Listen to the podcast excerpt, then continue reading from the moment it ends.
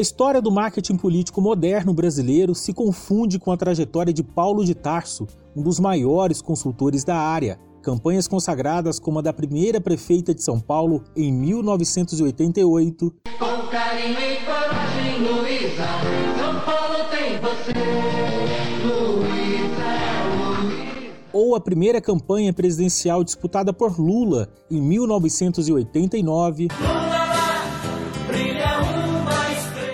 A elogiada campanha de Marina Silva em 2010.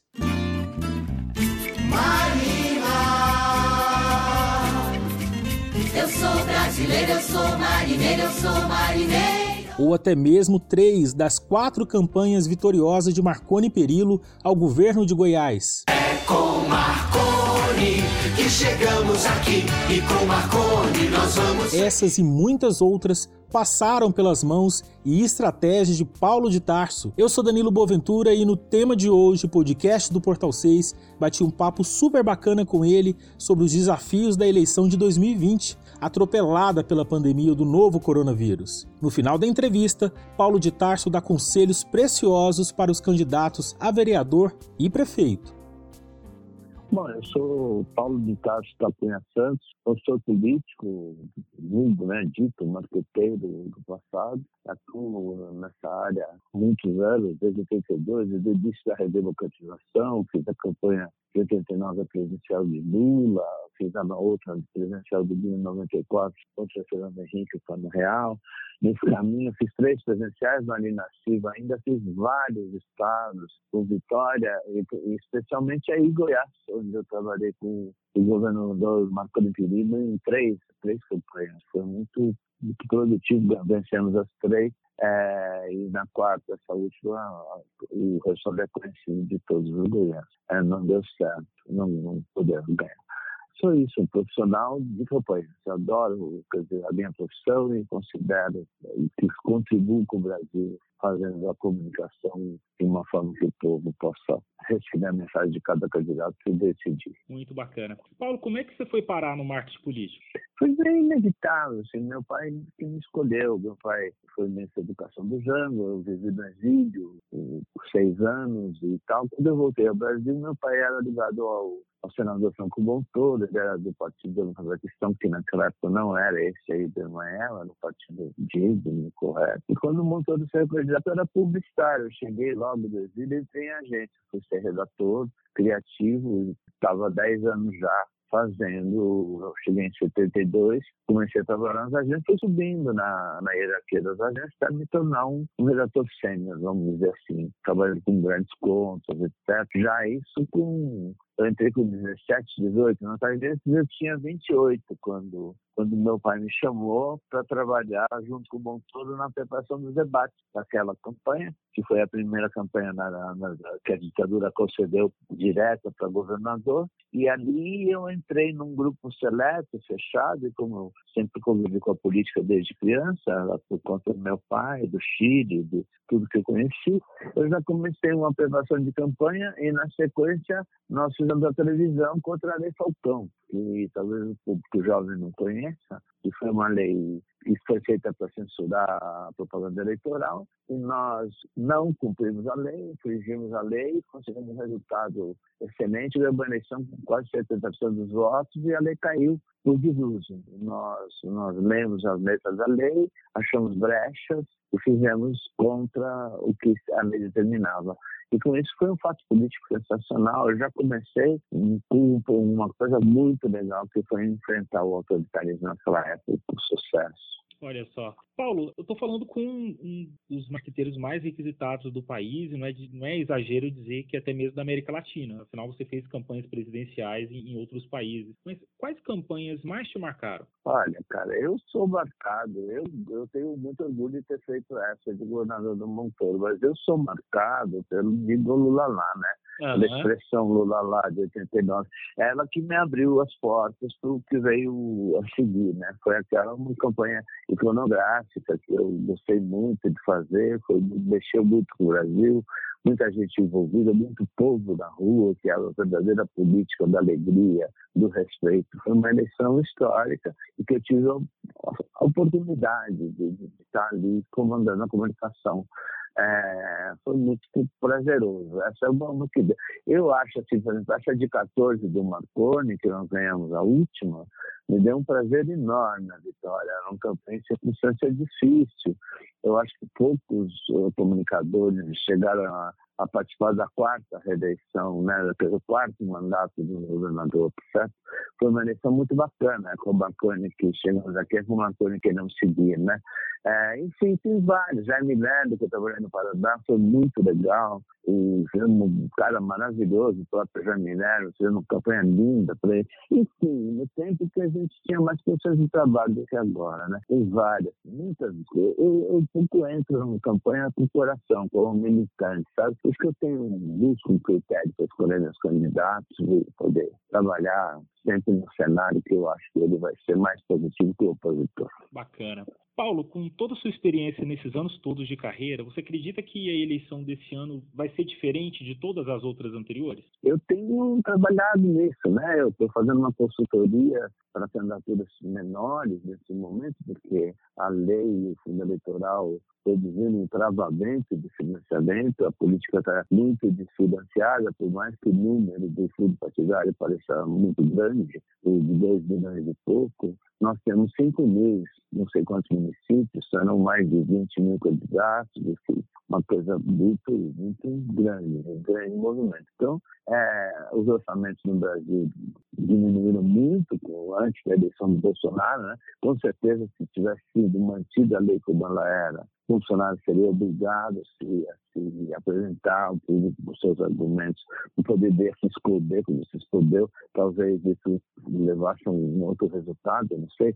O fato é que as leis eleitorais vêm sendo cada vez mais atingidas pelo ambiente da antipolítica, vamos dizer assim. E eu tenho certeza que essa campanha é, vamos dizer assim, o auge dessa legislação que começou em 2015, com, sob a presença do deputado Eduardo Cunha na Câmara. Uma legislação que diminuiu o tempo de campanha, tornou a campanha mais curta, diminuiu os financiamentos, né, criminalizou o marketing político. Imagina você que o projeto de lei tinha como abertura dizer, um projeto que, é, que evite ah, os malefícios do marketing político, como se a comunicação fosse a política, entende? É uma coisa meio louca. O marketing político adquiriu uma experiência, adquiriu uma, uma visibilidade criminalizada. Então, aí, a partir daí, a gente foi obrigado a mais quase que. É de na cidade pequena. Estou trabalhando em várias cidades, fazendo diagnóstico, pesquisas,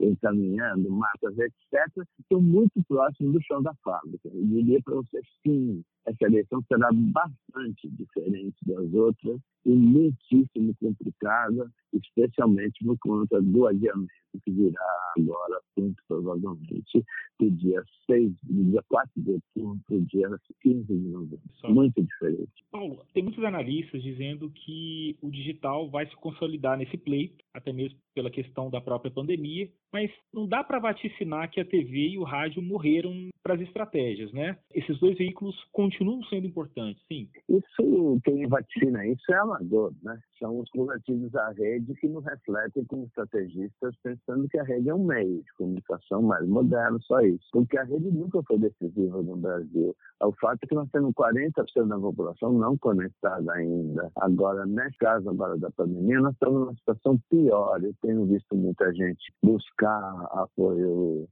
acreditando na rede e que nós estamos descobrindo que é nas classes, isso todas as nossas pesquisas, né? Pelas classes eh, mais baixas, as classes D e E, de menor renda e tal, o fenômeno de cancelamento dos pacotes de dados, o WhatsApp que foi tão cantado e decantado como forma de chegar ao povo pobre, com quase é, 80% de pré-pagos ou cancelado 62% dos pacotes de dados, quer dizer, a, a rede está manca, ela está manca por conta da pandemia. Logo, a, tendência é que ela seja colocada no seu lugar, vamos dizer, como um mix de meios, né? os meios todos são importantes, mas sem dúvida nenhuma, pelo que a gente vê, a, a, televisão e o rádio serão bem mais importantes do que a rede. A rede é só acompanhar os likes que nós temos visto dos candidatos, é só abrir e acompanhar um candidato, você vai ver que o crescimento da rede é muito complicado, muito caro, muito Entendi. Paulo, as campanhas de rua devem ser com comprometidas por conta também da pandemia. Né? Os atos inevitavelmente geram aglomerações, sobretudo de candidatos que já são bem conhecidos. Quais seriam as alternativas que os marqueteiros podem seguir para que a mensagem do candidato chegue até o eleitor? Ah, sem dúvida, a pandemia está tornando a campanha de rua e tudo, né? Tudo da vida da gente, encerrado, isolado, etc. É, o que, que como, se a gente tem um desafio que a rede não pode chegar ao público mais pobre, o desafio é pensar como chegar a esse público que decide, né? Porque a verdade é que as eleições são decididas nesse público que, se a gente somar até uma renda de 3 mil reais ou 4 mil reais, você vai ter 50% da, da sociedade, uma coisa desse tipo. Quer dizer, é uma coisa grande, de renda familiar, estou falando, não de renda individual. Então, a, o que nós estamos vendo é que nós vamos ter que voltar um pouco às campanhas da época dos 70, 80, na linha dos jornais, debaixo das portas, do bate do bate-sola mesmo, sabe? Dos pequenos, é claro, lives, etc. Ali dentro vai haver uma grande competição, como já está vendo, nós estamos vendo a internet bombando na rede, né? Nesse momento de pandemia, mas ela bomba numa bolha. Para chegar abaixo dessa bolha, nós estamos achando que vai ter que usar mala direta, que vai ter que usar entrega de jornais, vai ter que usar, enfim, esses, o rádio muito bem. E no período da eleição, a televisão e o rádio vão ser essenciais, né? Vai ter que trabalhar isso bem, além do discurso de campanha e de ser falado adequadamente um projeto digno, necessário. Porque se não for assim, a tendência é da eleição dos que já estão no poder. Paulo, que conselho você daria para os candidatos a vereador em específico? Não, os candidatos a vereador estão numa eleição extremamente difícil, talvez a mais difícil do país. É, sempre a vereança foi uma eleição muito difícil. É, porque não, não, existe mais o voto do, do coligado, não, o voto proporcional coligado, ou seja, não tem cabeça de chapa que outros candidatos do seu partido, entende? Não importa. Entre os mais votados pela ordem. É, então, o conselho que eu daria a esses candidatos é eles entenderem, primeiro, profissionalizar suas campanhas. Isso é importante. É, entender que o fundo partidário é irrisório no, no, ao nível do candidato. Já é irrisório ao nível dos prefeitos. O que chega é impossível, como se a democracia fosse possível é, sem custo, né? Independente do juízo do valor, a democracia tem um custo, sempre teve qualquer país do mundo tem. Então, entender que tem que fazer campanha dentro da tarefa e trabalhar muito momento que ele possa trabalhar dentro da rede, criando militância orgânica, quer dizer, apoiadores que é, compartilhem. Enfim, é um trabalho sofisticado, mais difícil, né? É, que envolve um profissionalismo maior por conta dessa questão da coligação. Paulo, e que conselho você daria para candidatos a prefeito, sobretudo para aqueles que não são conhecidos? Pois é, esse é o desafio principal de um candidato que não é conhecido, é o que a gente chama de recall, índice de lembrança. Ele tem que trabalhar o nome dele, fazer o nome dele chegar à população. Ele tem que se tornar conhecido, porque a população tem resistência em votar no desconhecido. Então, muitas vezes a intenção de voto é diretamente ligada ao índice de conhecimento. Você entende?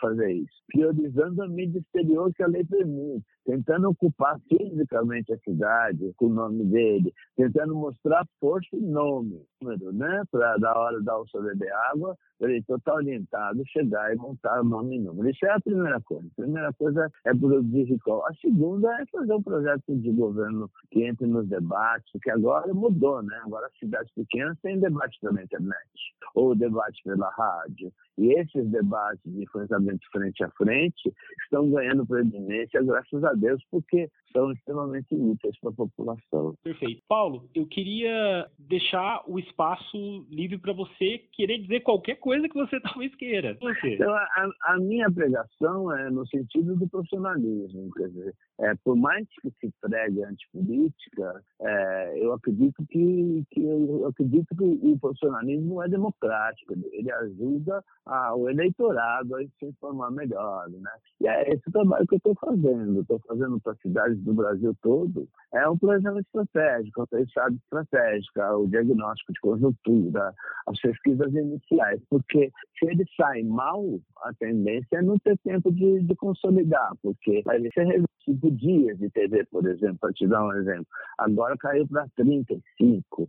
é muito rápido muito rápido. Tanto é que o fenômeno Bolsonaro está aí para mostrar como foi rápido. De repente, o homem tinha ganho a eleição, tá certo?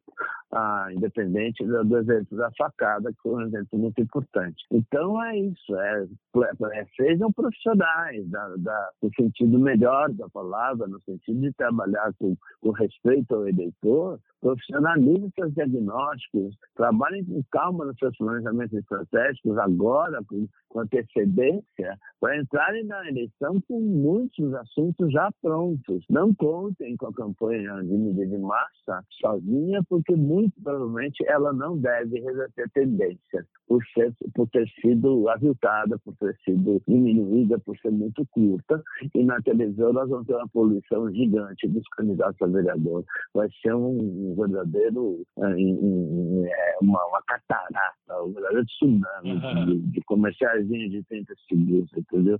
Isso é uma coisa gigante que vai, os candidatos menores, mas que vão ficar perdidos ali no meio. É difícil, ah, realmente. Se não planejar estrategicamente, não anda, não tem como. Entendi. Paulo, e tiver interessado, sobretudo, em contratar os serviços do Paulo de Tarso, como é que pode procurar? Olha, a gente tem o seu site, tem um e-mail que é paulo.tarso, é facinho, todo mundo sabe, é paulo.tarso.com.br. Olha, a, nós temos um sítio, um e-mail eletrônico é, que está disponível. Mas você falou que é, é por e-mail é paulo.tarso.com.br. É, nós temos também um portfólio colocado do, na rede, num, programa chamado Prisma, que é mais, mais complexo um pouco, entendeu? Uhum. É, lá tem um portfólio grande com todas as campanhas que nós fizemos, etc. Prisma é o nome, Paulo de Tasso, paulo.tasso.com.br.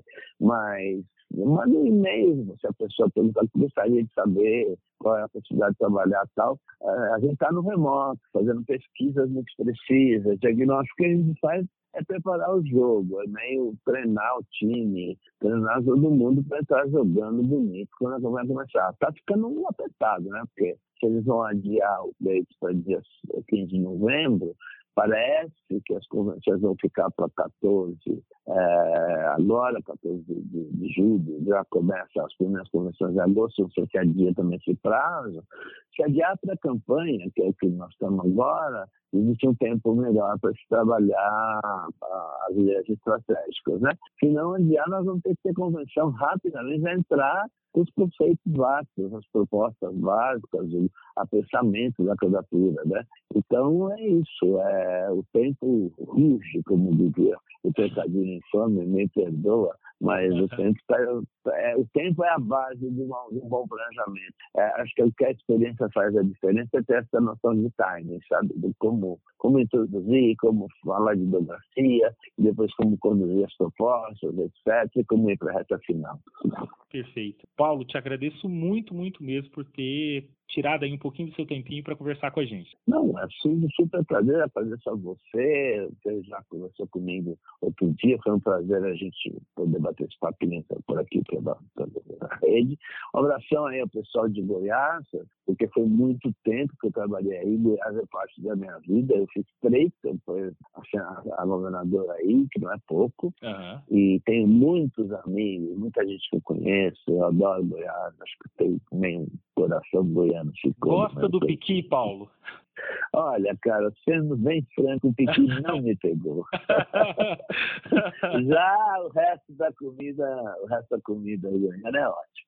Mas a pamonha é maravilhosa, aquele requeijão que tem na história da Planápolis, é sensacional. Uhum. Enfim, tem umas coisas maravilhosas. Mas o piqui em si não me pegou e eu nunca mordi um. Graças a Deus.